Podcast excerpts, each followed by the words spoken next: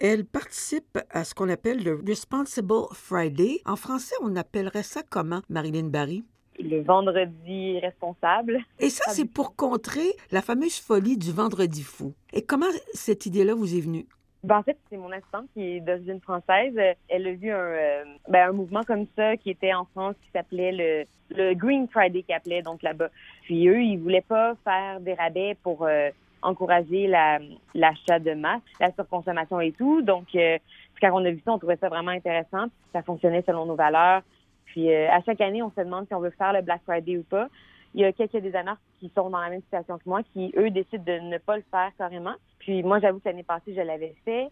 Et cette année, vu que je suis associée avec euh, le book humanitaire, j'ai des prix transparents et tout ça, je me suis dit là, euh, il n'est plus question que je fasse ça. Donc, je trouvais que c'était vraiment une bonne idée. Puis j'ai décidé de faire mon Responsible Friday, moi aussi. Euh. Mais là, ça coûte un peu de sous parce que dans votre cas, le Black Friday, c'est pas une diminution des prix, mais c'est carrément, c'est-à-dire qu'il y a 50 dollars ou 50 de l'achat qui va pour une cause. Ben, à la base, mon, modèle d'affaires, comme beaucoup de petits designers, c'est qu'on vend en, en, vente en gros, en wholesale, en fait. Donc, par exemple, je peux euh, vendre à Simon, qui eux vont revendre mes vêtements. Je peux vendre aussi à des petites boutiques. Ben, je vends à plusieurs boutiques indépendantes partout au Canada. Je suis dans une trentaine de points de vente. Comment c'est fait la, séparation du prix? C'est que si moi, personnellement, je vends à 50% de rabais, c'est comme si je vendais au, au prix du gros. Donc, je, je fais pas de profit, mais, euh, mais tu sais, je pars pas d'argent en tant que tel. Là c'est que je donne tout mon profit, dans ce cas-ci, euh, à un organisme. Qu'est-ce qui a fait que vous vous êtes retrouvé dans le secteur de la mode? Parce que, à l'ère des grands conglomérats, comment se fait-il que vous, vous réussissiez à avoir un atelier, à avoir une première boutique à Montréal et maintenant une autre à Verdun? j'ai pas vraiment choisi là. depuis que je suis toute petite je veux faire ça puis je suis je suis boquée là je veux vraiment vivre de ma passion et tout c'est un marché de niche je me suis dit tant qu'à faire des vêtements il y en a trop sur la planète mais je vais les faire de la bonne manière je leur offre un vêtement euh, de qualité fabriquée ici, à côté de chez eux. J'ai commencé à, à, vendre à quelques boutiques indépendantes, puis là maintenant je vais à travers le Canada. Et là, depuis dans le fond une semaine, ben, j'ai ouvert ma boutique atelier pour justement connecter plus avec les clients. Puis chaque fois qu'ils rentrent dans la boutique, ben, ils me parlent, ils me disent hey, moi j'ai tel, tel, tel truc, j'aimerais savoir tel genre de vêtements et tout. Donc c'est pour connecter encore mieux avec le, le, client. Puis c'est ça, c'est connaître mieux ses besoins, puis être capable de continuer en fait euh, à vivre de ma passion. Vous parlez aussi beaucoup de transparence des étapes dans la fabrication et les prix.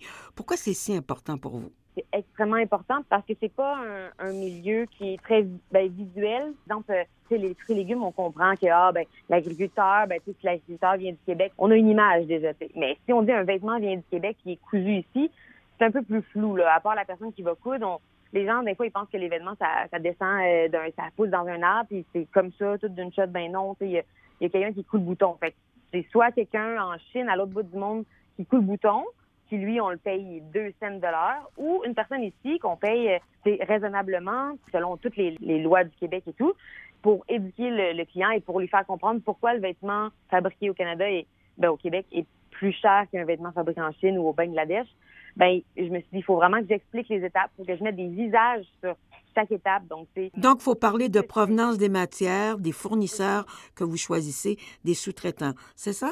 Surtout les sous-traitants, dans ma transparence des étapes et évidemment, euh, combien m'a coûté chaque matière et euh, d'où est-ce que ça vient, exactement. Qui est votre clientèle? Ma clientèle, c'est les, femmes euh, de carrière. Ben, c'est vraiment de tous les âges. Maintenant, on, on aime plus ça donner un âge à une clientèle. Là.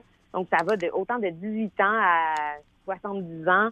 Euh, la femme qui doit s'habiller, par exemple, pour le bureau, mais qui va être vraiment confortable, mais en même temps chic et aussi avec une petite touche d'originalité. Tu sais, je fais pas beaucoup de basic. Là, je commence à en faire un petit peu plus, mais euh, souvent, on reconnaît ma, ligne de vêtements par son originalité. on dit toujours c'est coloré et bubbly un peu. Qu'est-ce que vos parents pensent de tout ça? Oh, mes parents, ils, me supportent. Euh, ben, j'ai tellement une, une, tête de cochon depuis toujours que ils m'ont juste toujours encouragé. J'ai commencé à dire que je voulais prendre des cours de couture à, à 7 ans, en fait, j'ai commencé à prendre des cours de couture. Puis, ben, je suis boquée comme ma grand-mère qui, elle, était couturière, faisait des robes de mariée, puis elle, elle avait un magasin de chapeaux et tout. Fait que j'ai ça de elle. Puis, ils m'ont juste suivi là-dedans.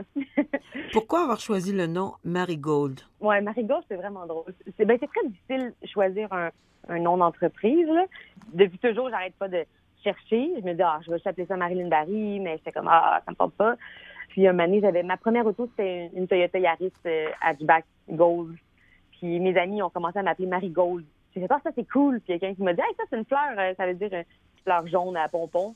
Là, j'étais comme, ah, c'est cool, ça, ça peut être moderne, ça peut être, tu sais, je peux faire un logo un peu euh, géométrique avec ça, euh, tout ça. Puis j'étais comme, ah, c'est féminin. Le, le jaune, ça fit, là. Ça fit avec le dynamisme.